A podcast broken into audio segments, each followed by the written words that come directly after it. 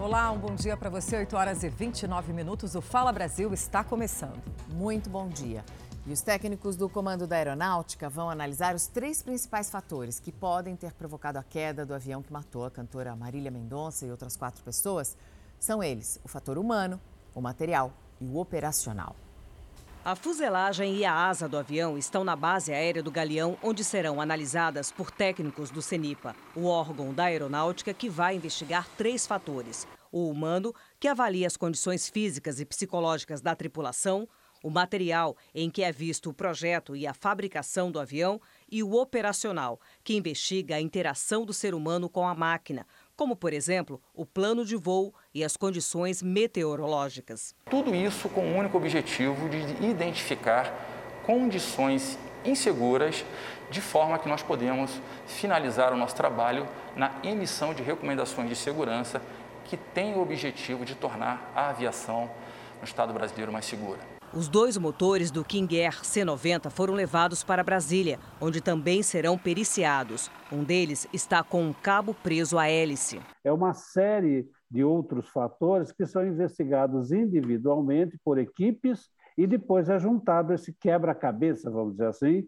para se ter uma finalidade de prevenção, porque o CENIPA não busca culpados, certo? Ele busca fatores que contribuíram para poder uh, trabalhar na prevenção de outros acidentes iguais a esse. A avaliação feita por técnicos do Centro de Investigação e Prevenção de Acidentes Aeronáuticos deve levar em conta o fato do avião que levava a cantora Marília Mendonça e outras quatro pessoas ter batido em um cabo de energia antes de cair. Foi esse o fato principal que causou o acidente. Agora, por que ele estava naquela situação, abaixo do nível de voo que ele deveria estar, é o que vai é, é a incógnita que vai ter que ser explicada. Apesar de não ter o objetivo de apurar a responsabilidade criminal do acidente, o CENIPA deve informar a polícia sobre todas as descobertas importantes para o inquérito. A Polícia Civil de Minas aguarda os laudos periciais considerados fundamentais para a investigação.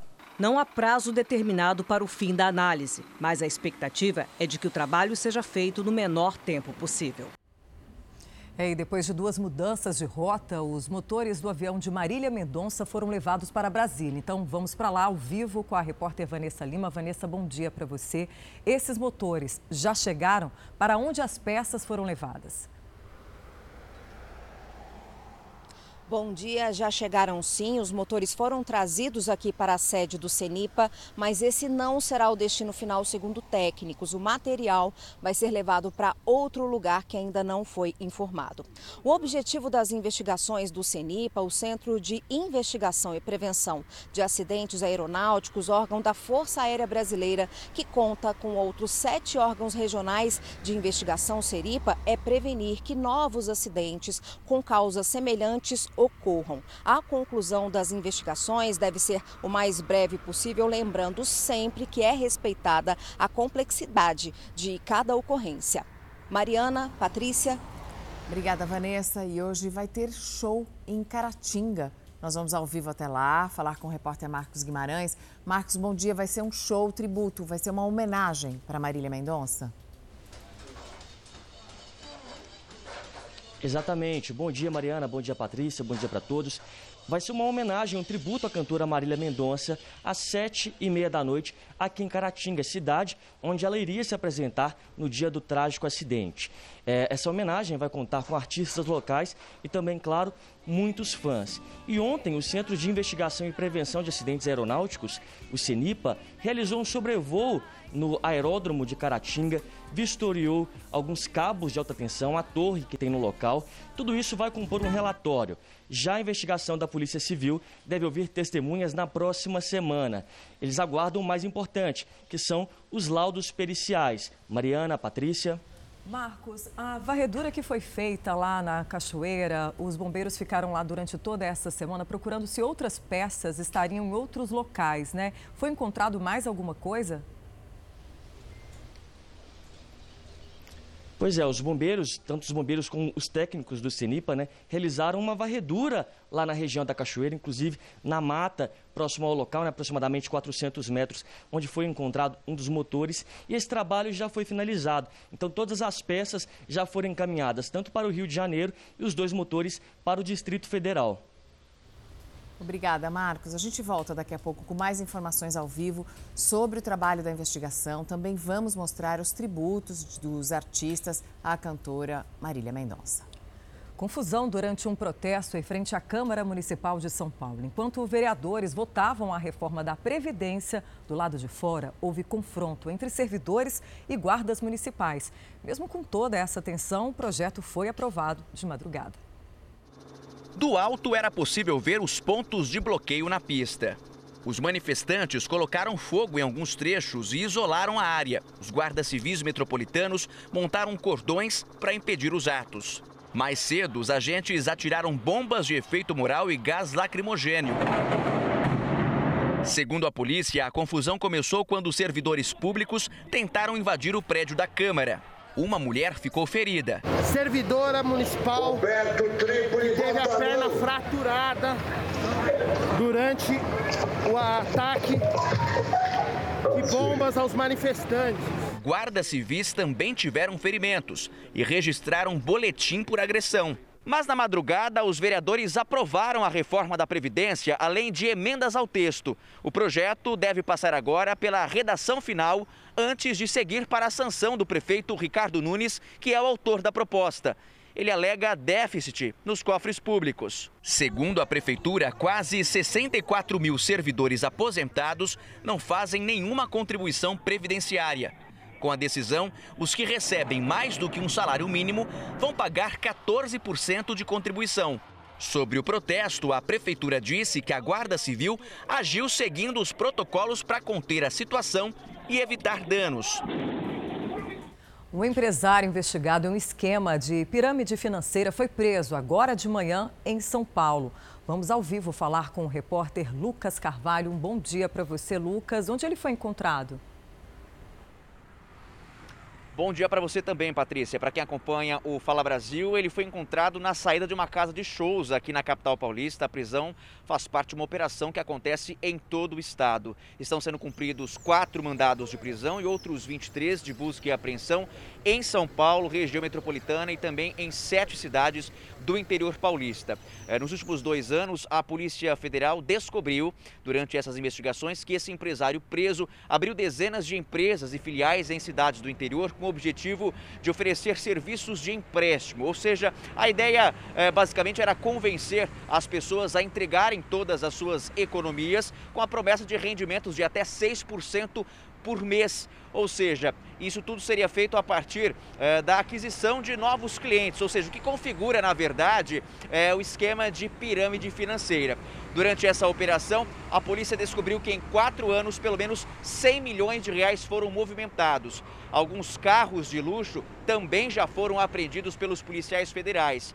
Esses presos, ou esse preso, na verdade, pode pegar até 24 anos de prisão, Mariana. É isso, Lucas, obrigada. Todo estelionatário oferece algo que sempre parece muito bom para ser verdade.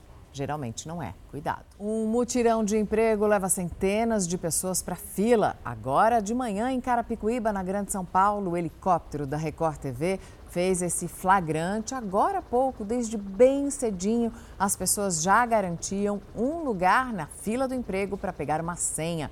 Estão sendo oferecidas mais de 600 vagas para pessoas maiores de 18 anos. Entre essas vagas, trabalhos na área de telemarketing, trabalhos como diarista e vendedor. O governo faz pressão para que o Senado vote o mais rápido possível a PEC dos precatórios. A votação é importante porque essa PEC tem mecanismos que poderiam garantir o dinheiro para o pagamento do Auxílio Brasil, que é o novo programa de renda. Com a proposta de emenda à Constituição aprovada, o pagamento das dívidas do governo com sentenças judiciais definitivas vai ter um limite, o que abre uma brecha de 47 bilhões de reais no orçamento do governo federal. A ideia é que a cada ano os precatórios sejam calculados com a aplicação do IPCA, o Índice Nacional de Preços ao Consumidor Amplo, acumulado do ano anterior. Mas para que isso aconteça de maneira concreta, o texto ainda precisa ser aprovado no Senado com maioria absoluta. As mudanças só vão para a sanção presidencial se ao menos 54 senadores disserem sim à PEC dos precatórios, também em dois turnos. A corrida contra o tempo é para tentar garantir o pagamento integral de 400 reais do Auxílio Brasil a mais de 17 milhões de famílias. O programa é provisório até dezembro do ano que vem e vai substituir o Bolsa Família. O presidente Rodrigo Pacheco, eh, depois de conhecer toda a matéria, eh, mostrou a sua sensibilidade e disse que iria eh, empenhar todos os esforços para, inclusive, sensibilizar os seus pares senadores da importância dessa matéria para que nós possamos ser mais eficazes com uma parcela mais necessitada da nossa população. O presidente do INEP, o instituto responsável pelo Enem, foi ouvido na Comissão de Educação da Câmara dos Deputados depois do pedido de demissão de 37 servidores da pasta. Ele disse que as datas das provas do Enem estão mantidas. O presidente do Instituto Nacional de Estudos e Pesquisas Educacionais, o INEP, foi convidado a dar explicações à Comissão de Educação na Câmara. Os 37 servidores que pediram exoneração exerciam cargos de chefia, comissão ou coordenação. Aos deputados, Danilo Dupas Ribeiro disse que os estudantes não devem se preocupar.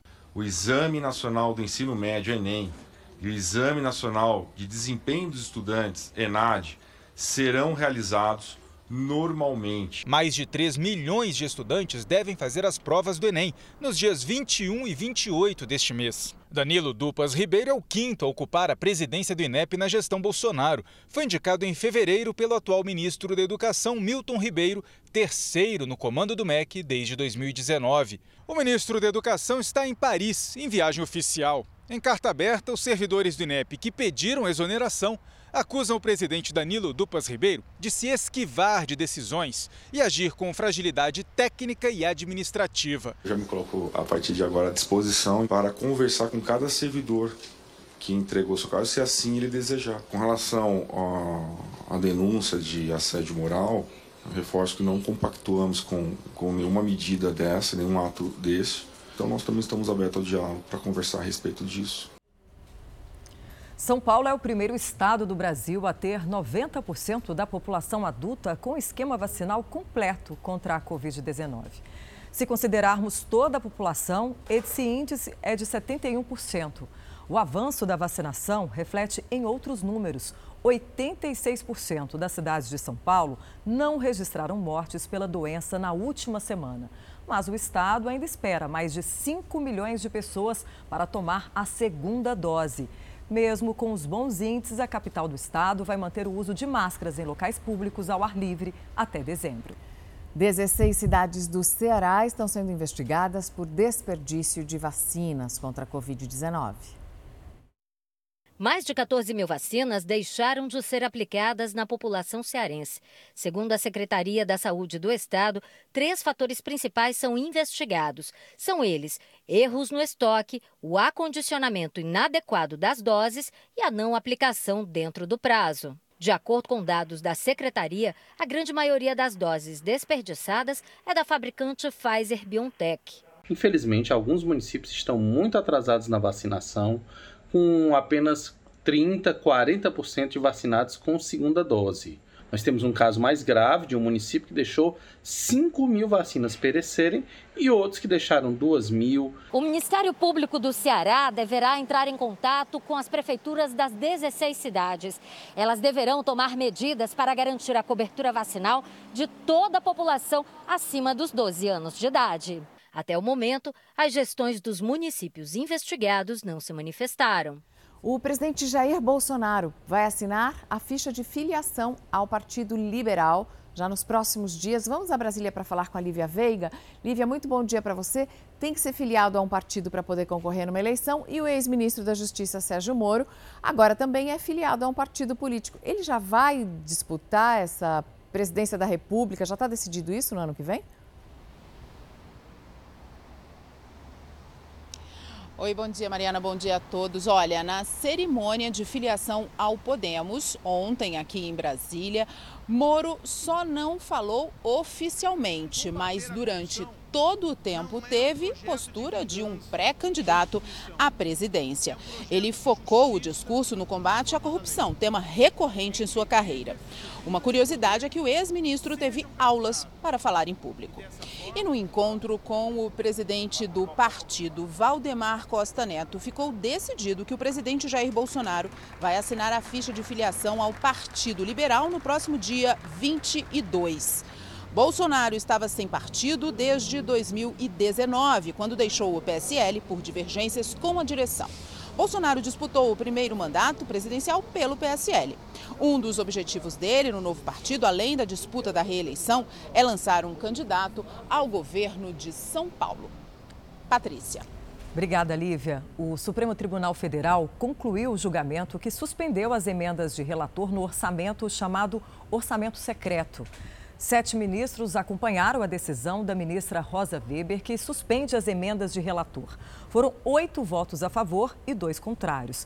Pelas emendas de relator, não é possível saber qual parlamentar fez o pedido da verba. Os ministros também votaram para que sejam adotadas medidas de transparência em relação a esses recursos.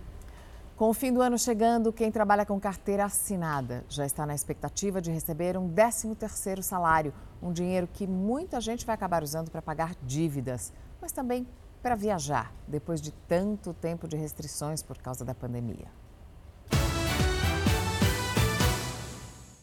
Final de ano chegando e com ele o tão esperado 13º salário. Não vejo a hora. A expectativa é grande. A primeira parcela já sai no final do mês. Mas qual será a melhor forma de usar esse dinheiro extra? Desde 2014, o perfil de gasto do 13º vem mudando. Os brasileiros estão usando o valor cada vez mais para pagar dívidas e menos para fazer compras de Natal porque as dívidas do Brasil são muito caras, principalmente juros, né? Se a pessoa puder pagar dívidas, sair da inadimplência, é a primeira opção. E pelo jeito a tendência vai continuar. Nas ruas, dá para perceber esse aperto financeiro. Pagar dívida, cartão de crédito, só para isso mesmo. Eu vou pagar as dívidas, boleto chega, né? Nós temos, igual a água está muito caro, luz está muito caro. Dinheiro extra que pode tirar muita gente do sufoco financeiro. O Ministério do Trabalho e Previdência estima que quase 61 milhões de vínculos trabalhistas vão receber integralmente ou parcialmente o 13º salário em 2021. Pagamento que deve injetar cerca de 153 bilhões de reais na economia. Muitos desses beneficiados vão enxergar o final do ano de forma diferente. Em 2020, as pessoas investiram uma parte do 13º na melhoria do ambiente de trabalho em casa, comprando ou trocando equipamentos. Agora já dá para pensar em outras coisas. A Paula é mãe de seis filhos e vai usar uma parte para abastecer o guarda-roupa das crianças. Mas também quer gastar com ela mesma, depois de um ano bem cansativo. Arrumar o cabelo, né? Para passar as festas, porque autoestima feminina é bom, né? Esse investimento pessoal passa também por cursos que podem melhorar a qualificação para o trabalho. Com o avanço da vacinação, tem muita gente querendo viajar. Aproveitar agora e tirar umas férias, passear com a família. Já que a gente não pôde fazer durante esse período de pandemia, agora é a hora de aproveitar. O Davi tem um bom motivo para viajar no final do ano. Após meses de saudade da família, ele finalmente vai conseguir juntar o valor da passagem. Desde fevereiro desse ano que eu não vejo minha irmã e minha mãe, minha irmã de 7 anos. Aí eu vou aproveitar também esse final do ano com o 13 terceiro para fazer uma viagem até elas. Cada um planeja um destino diferente para o salário extra. O Johnny, por exemplo, tem um desejo que, por incrível que pareça, realizou poucas vezes esse ano. Faz tempo que mas a gente não consegue encher o tanque Vou estar tá parando nos postos aí para ver qual que é o mais barato, aproveitar e falar para o frentista, né? Pode encher até o talo. Um bebê bateu o recorde por ser o mais prematuro do mundo a sobreviver. Curtis Means nasceu no dia 5 de julho do ano passado no Alabama, Estados Unidos. O menino tinha apenas 21 semanas e um dia de gestação. Ele pesava 420 gramas. Eu sabia que era muito cedo para dar à luz, mas eu só rezava e pedia a Deus que deixasse meus filhos comigo. A irmã gêmea de Curtis, infelizmente, não resistiu. Ela morreu no dia seguinte. Antes mesmo do nascimento, as chances deles sobreviverem eram menores que 1%. Segundo os médicos, Curtis teve sorte. Ele nasceu com uma estrutura corpórea mais resistente. Apesar de ter nascido com 21 semanas, ele era diferente. A fisiologia dele era um pouco mais madura, o que o favoreceu. O menino passou 275 dias na unidade de tratamento intensivo e, quando saiu, teve que aprender a comer e até a respirar sozinho. Agora, o Curtis conta com a ajuda dos médicos e da família para seguir em frente. Muita saúde a ele, né? Começa hoje em Lisboa, capital de Portugal, um evento para celebrar os 25 anos da comunidade dos países de língua portuguesa. Vários líderes brasileiros vão participar. Vamos ao vivo até lá com a nossa correspondente Ana Paula Gomes. Boa tarde aí para você, Ana. Qual é a agenda desse evento? Bom dia, Patrícia, Mariana, todo mundo que acompanha a gente aqui no Fala Brasil. A gente está aqui no Hotel Lisboa, onde vai acontecer esse evento organizado pelo Senado e Câmara dos Deputados do Brasil. Esse evento que vai ser inaugurado daqui a pouco vai ter uma mensagem do secretário-geral da ONU, português Antônio Guterres, ele que era primeiro-ministro aqui de Portugal quando foi criada a comunidade de países que falam a língua portuguesa, que tem nove países, isso há 25 anos. Participam do evento também o presidente do Senado, Rodrigo Pacheco, o presidente da Câmara de Deputados, Arthur Lira, o ministro do Supremo Tribunal Federal, Gilmar Mendes. Amanhã esse evento continua, onde o Brasil apresenta as estratégias para a sustentabilidade do agronegócio e, claro, que entre esse ciclo de palestras, o tema da Amazônia, essa floresta que vai mostrar um pouquinho da economia criativa da Amazônia, tão importante para o Brasil e para o mundo, né, Mariana e Patrícia? Verdade, obrigada, Ana Paula. Hoje, às 9 horas da noite, tem um capítulo especial de Gênesis. Os irmãos de José vão em busca de alimento até o Egito, mas ao chegarem lá, encontram um irmão que foi vendido por eles como escravo. Hoje, às 9 horas da noite, não perca nas últimas semanas de Gênesis um capítulo especial aqui na Record TV. A Arcodiocese de Belo Horizonte afastou um padre por suspeita de assédio sexual. Quatro mulheres apresentaram queixa à polícia e outras seis também dizem ter sofrido abuso pelo religioso católico. A igreja está com as portas fechadas. Ninguém sabia dizer quem iria celebrar a missa da noite. O senhor sabe me dizer quem que vai celebrar a missa? Não. Joana, que hoje mora no litoral de São Paulo, diz ter sido abusada quando tinha 14 anos e estudava no colégio administrado pelo padre. Ele me sentou no colo dele, começou a passar a mão no meu corpo e foi me beijar na boca. Quando ele foi me beijar na boca, passou uma pessoa pela janela.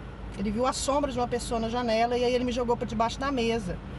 Eu fiquei totalmente desconcertada. Eu tinha 14 anos, não tive reação. Frequentadores da igreja, alunas e funcionárias do colégio relatam uma abordagem semelhante. Ocorria praticamente quase todas as sextas-feiras, pelo menos uma vez por semana. Nós tentamos falar com o padre na igreja, no colégio e na casa dele, mas não obtivemos resposta. Na página da igreja em uma rede social, o padre diz que foi ele quem pediu o afastamento temporário e que vai cuidar da saúde. A Arquidiocese de Belo Horizonte afirma que decidiu pelo afastamento depois de analisar o processo e que confia na justiça. O padre José Carlos Pereira foi denunciado oficialmente por quatro mulheres que já prestaram depoimento.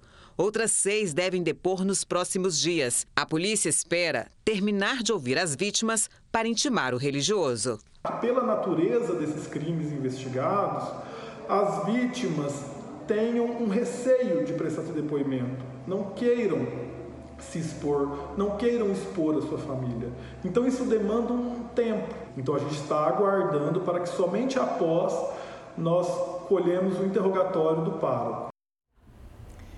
35 milhões de brasileiros ainda vivem sem água tratada e cerca de 100 milhões, praticamente metade da população do Brasil, não tem acesso ao serviço de coleta de esgoto. Esse é um problema que traz muitas doenças para os moradores, acaba sobrecarregando o próprio sistema de saúde. É, são mais de sete mortes por dia ligadas à falta de saneamento básico, um direito garantido pela Constituição, mas que não recebe os investimentos necessários para melhorar a qualidade de vida da população. Este até parece ser um lugar preservado. Mas ao percorrer o riacho que corta a comunidade do Jardim Carombé, na zona norte de São Paulo, a realidade é bem diferente. Há lixo, sujeira e até ratos. Canos de esgoto abastecem o córrego, que, segundo Dona Presciliana, nem poderia mais ser chamado assim. É um esgoto, né? É difícil ficar saudável com este quintal. Cai fossa, cai coisa de banho tudo aqui dentro, então isso aí não é assim, não faz bem para a população aqui. Quando está muito quente, o mau cheiro fica ainda mais forte e pode ser sentido longe daqui. Quando chove, a água sobe e acaba invadindo algumas residências. Por isso, é comum a reclamação de moradores que têm problemas de saúde por causa dessa situação. A Kelly também mora na região. Para evitar que os filhos tenham contato com água suja, ela mantém as crianças sempre dentro de casa. Mesmo assim, eles ficam doentes com frequência. Sempre virose. Ah, tá. Começava a vomitar, tinha diarreia, aí levava para o hospital e virose, mas não sabia de onde é. Este foi o lugar que a Kelly conseguiu para morar. O jeito tem sido se adaptar e manter a comida na geladeira ou nestes potes sempre tampados. Se os ratos entram, ela entra direto.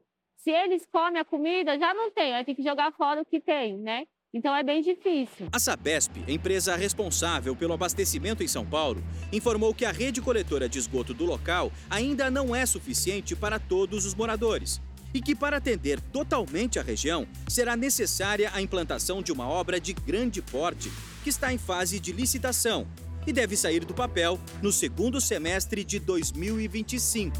Pelo menos a água que sai da torneira, a Kelly disse que é boa.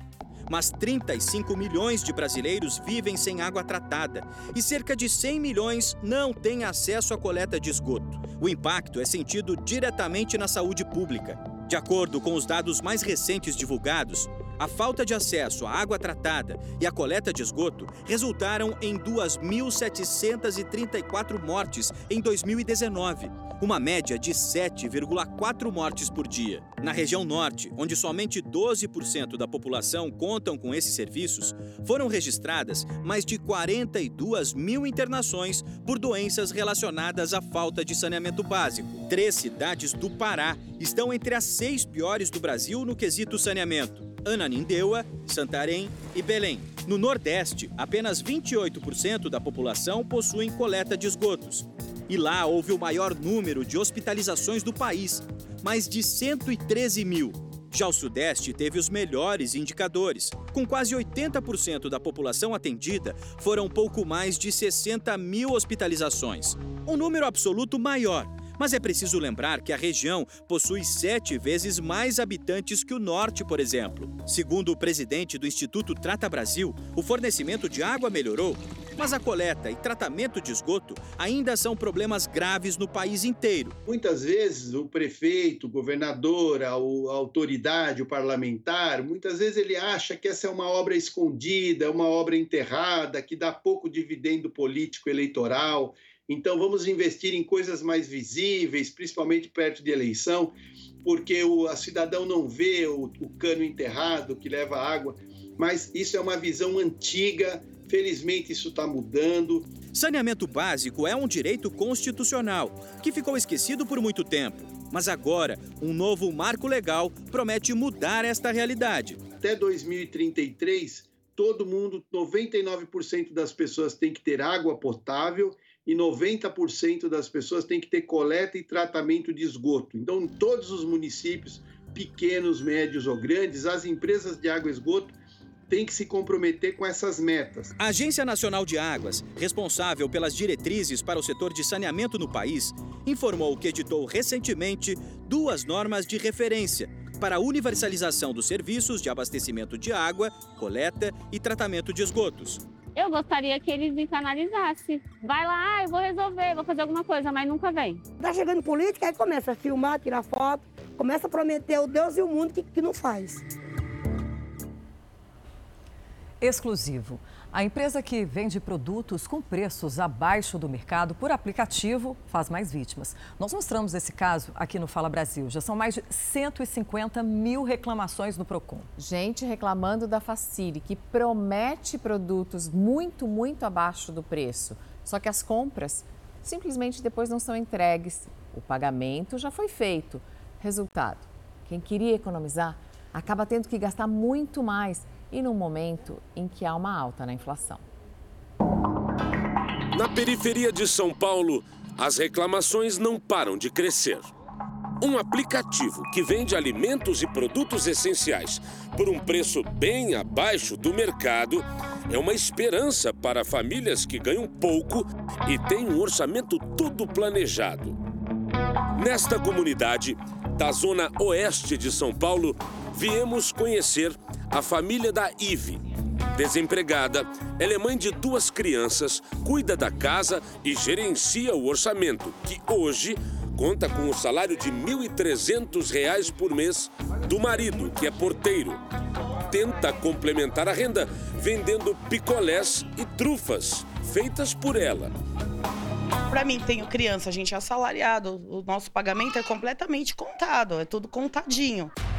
A família experimentou o aplicativo de compras Facili. Eu efetuei a primeira compra, foi entregue tudo bem, tranquilamente, entre umas duas ou três compras, que no caso eu tenho dois bebês pequenos, e eu comprava muito leite. E né, que o preço é muito mais acessível, a gente procura promoção quando tem criança pequena. Mas, como aconteceu com muita gente, as entregas pararam. Março, abril, dali por diante já começou a atrasar as entregas. Atrasar bem. Atrasar bem. Tipo o quê? Tipo um mês, um mês, dois meses. Depois disso, não entregaram mais. Sem os produtos na mão, o gasto doméstico disparou. Foi preciso ir às compras de novo, as mesmas coisas, só que mais caro e já tendo perdido dinheiro. O dinheiro que eu já tinha pago, eu precisei repor de outro lugar, desinterar de alguma outra conta para poder comprar o leite, que eu fiquei sem. Dona Ângela, que mora na rua de cima, também se viu enrolada num cobertor curto. Pagou, não recebeu, mas precisava da mercadoria. Teve que comprar de novo. Faz muita diferença, muita, muita, muita. Eu tenho pedidos atrasados de junho também. Eu tenho papel higiênico, eu tenho óleo. Já são quase 100 reais presos em compras que não chegam. Que demorasse um mês, né? Eu até concordaria, mas de junho Cinco pra meses? cá, é. Já pensou? É Mas nem pra Natal quero de presente mais. Só com bom humor para não enlouquecer com um possível calote e uma inflação que passa dos 10% no acumulado de 12 meses e deixa tudo mais caro nas prateleiras. No Procon de São Paulo, as reclamações contra a Facili tiveram um aumento expressivo. Saltaram de apenas 21 em janeiro para quase 60 mil em outubro. O total supera 150 mil registros de problemas nas compras com o aplicativo Facili em 2021. Em julho, o Procon Paulista teve uma reunião com representantes da Facili, porque os números já estavam alarmantes naquele mês. Já eram mais de 10 mil reclamações. Quatro meses depois, nenhuma multa foi aplicada. Apesar da explosão de queixas no Serviço de Defesa do Consumidor e nos sites de reclamação, a empresa ainda não foi punida. Uma das alternativas para quem comprou e não recebeu a mercadoria ou o dinheiro de volta é recorrer à polícia. É com o registro dos boletins de ocorrência que a empresa vai ser investigada. É o que defende este especialista em direito do consumidor.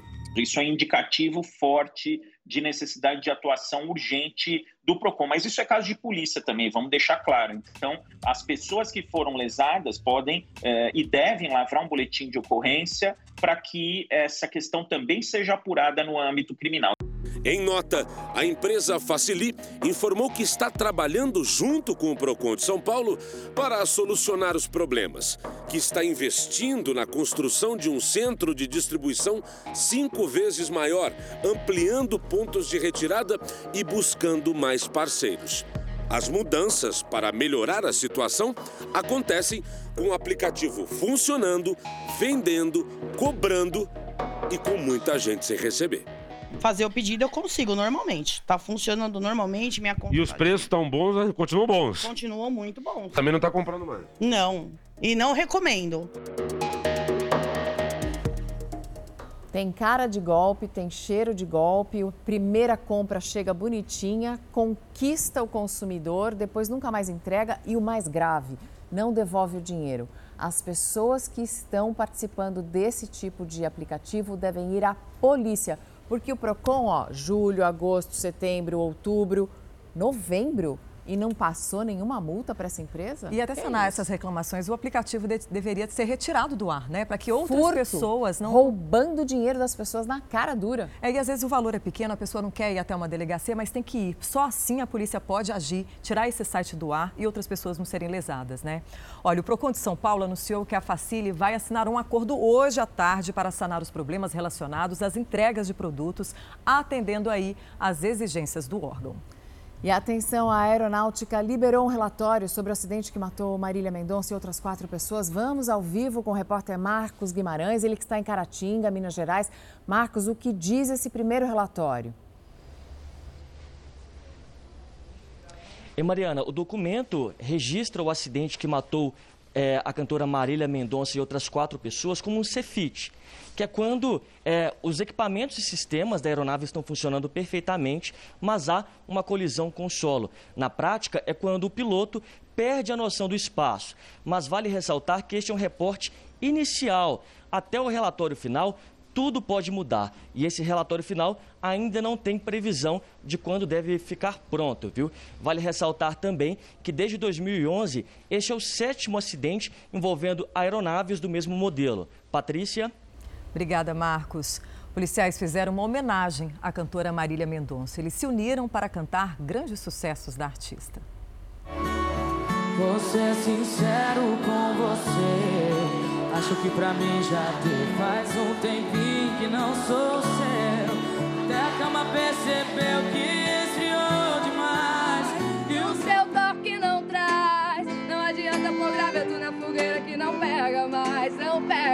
mais, não pega mais.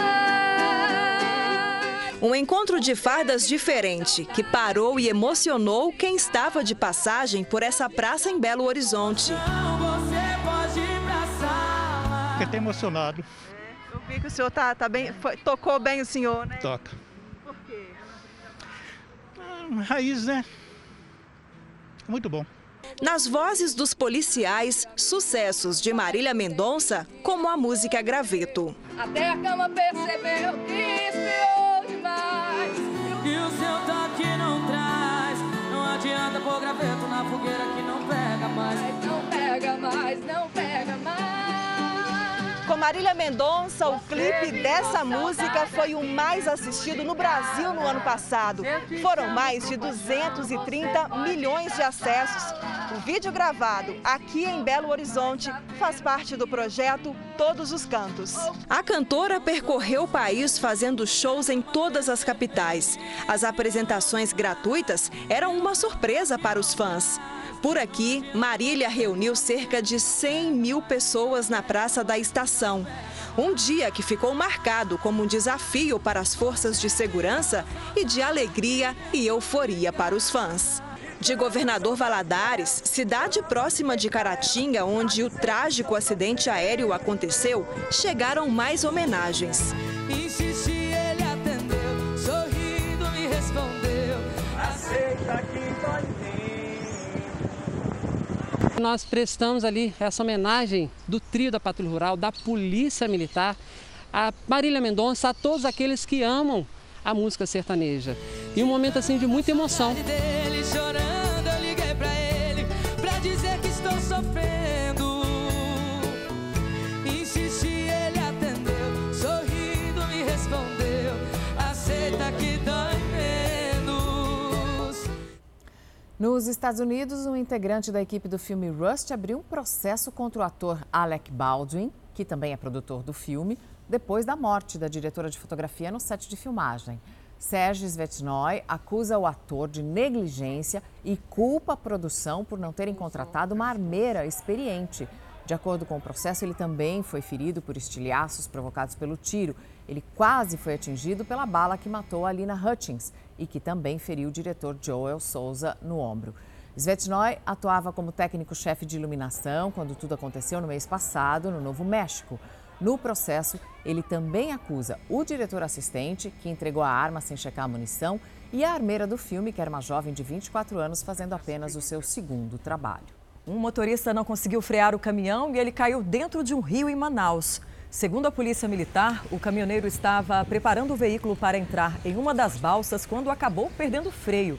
O motorista e um tripulante tiveram que ser socorridos com uso de boias por pessoas que estavam no local. Ninguém se feriu. O caminhão está sendo retirado de dentro do rio neste momento. Uma menina de 10 anos morreu. Ela ficou com o cabelo preso no ralo da piscina em Santa Catarina. Laís Pegorini Franzen morreu afogada depois de ter os cabelos sugados pelo sistema de drenagem na piscina da própria casa, no município de Faxinal dos Guedes, no oeste de Santa Catarina. Ela foi levada pelos próprios pais ao hospital, passou por procedimento de reanimação, mas não resistiu. Um boletim de ocorrência foi registrado e o caso será tratado como morte acidental. A polícia investiga o fato. Laíse era escoteira e morava com os pais e os irmãos. O casal tem também outros dois filhos. Na internet, amigos e familiares se despediram da garota e lamentaram a tragédia. O que era para ser só mais uma corrida para o motorista de aplicativo acabou se transformando numa história inesquecível. Ele acabou ajudando a fazer o parto de uma bebezinha apressada, a pequena Júlia. Rodrigo é motorista de aplicativo há nove meses. Nesta semana, ele viveu uma experiência inédita ao ser chamado para uma corrida. Foi quando o pai da criança falou para que eu não cancelasse, porque a mãe estava entrando em trabalho de parto, ele não sabia o que fazer. E ela já estava entrando em trabalho de parto. E o pai estava em desespero, eu tentei fazer da melhor forma possível, pedi para ele pegar um, uma bacia com água, duas toalhas, ajudei ela, tentei fazer o que eu aprendi no tempo da aeronáutica, no tempo que eu aprendi primeiros socorros. Com a ajuda de Rodrigo, Ana Júlia nasceu no quarto de casa. Veio ao mundo com 47 centímetros de comprimento e pesando 2 quilos 962 gramas. Depois do nascimento, o pai de Júlia literalmente correu até um posto policial para pedir ajuda.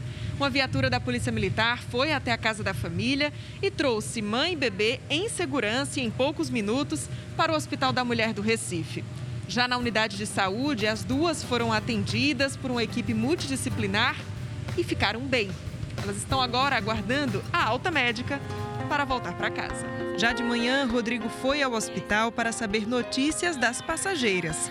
No reencontro, a mãe de Ana Júlia gravou um vídeo pra gente. Me chamo Jasmine e essa aqui é a Júlia. E esse é o motorista que fez o parto dela lá em casa. Estamos bem, graças a Deus.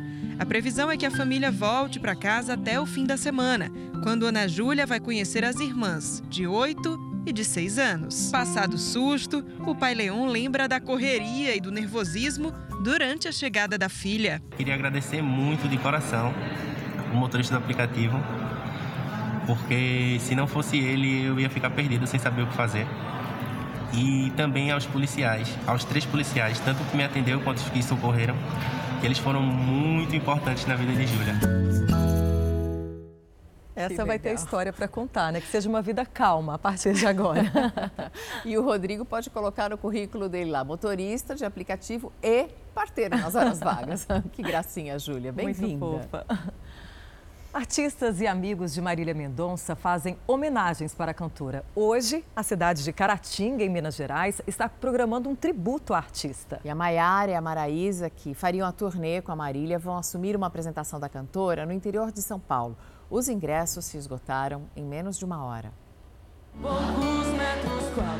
Uma saudade que não deve diminuir tão cedo.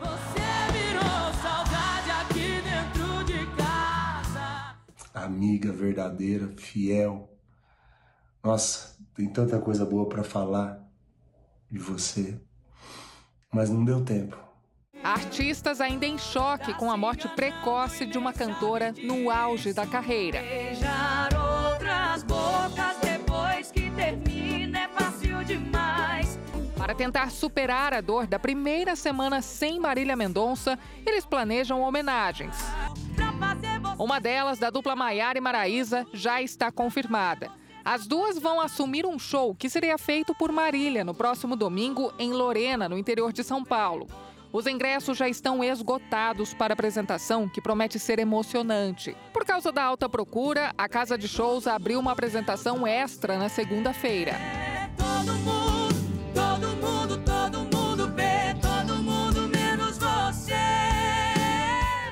Nas redes sociais, as irmãs pedem forças para retomar a agenda de shows. Elas escreveram: Enquanto Maiara e Maraísa estiverem em cima de um palco, a memória da nossa rainha será lembrada da melhor maneira possível. Difícil para os fãs não encontrar mais Marília Mendonça nos palcos pelo Brasil. Uma falta que dificilmente vai ser suprida no mundo da música. Para muitos, resta a lembrança dos momentos de carinho compartilhados entre a cantora e o público. Um deles aconteceu aqui. Dezenas de fãs estavam acampados em frente a essa casa noturna durante a madrugada, esperando o show de Marília, quando de repente eles foram surpreendidos com a chegada da cantora. Ela desembarcou do carro e se juntou a eles. Esse abraço apertado ficou para sempre na memória de quem foi presenteado com a visita inesperada da cantora. A Marília sempre foi muito carinhosa, muito amorosa, muito humana. Ela atendia a gente no, no camarim sempre com boa vontade. Atenciosa com o público e admirada no meio artístico, a ponto de Marília Mendonça não parar de receber homenagens de diversos cantores. Lucas Luco compôs uma música para a amiga, uma letra que fala sobre luto e saudades. A estrelinha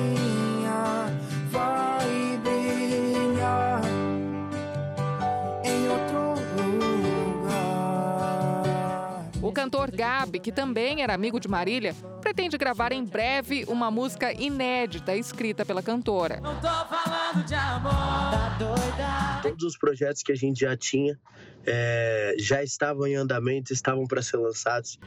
Então tem coisa, bastante coisa nova vindo aí também. Como forma de homenagem, o DJ Pedro Sampaio relembrou grandes momentos da cantora no último show que ele fez em Ribeirão Preto, no interior de São Paulo. Alguém te perguntou como é que foi seu dia? Em Caratinga, Minas Gerais, onde Marília Mendonça faria show na última sexta-feira, um coro de vozes é esperado hoje na praça da cidade. A cantora Lorena Soares também vai fazer um tributo à artista. O vestido escolhido para subir ao palco foi comprado em um bazar promovido pela própria Marília Mendonça. Lorena quer retribuir um pouco do que a cantora representa para ela e para os fãs. Que as pessoas é, estejam presentes de coração aberto para a gente fazer uma homenagem merecida, porque ela merece muito. Você virou saudade aqui dentro de casa. Se eu te chamo pro colchão, você foge pra sala. E nem se importa mais saber. Poucos metros quadrados virou um labirinto. Uma semana depois da morte dela, muitas homenagens ainda, merecido, né? Eu acho que a gente ainda vai cantar a Marília Mendonça com essa mistura de dor, saudade e o carinho que ela deixa no coração ainda por muito tempo. A gente termina assim o nosso Fala Brasil de hoje. Para você, um ótimo dia.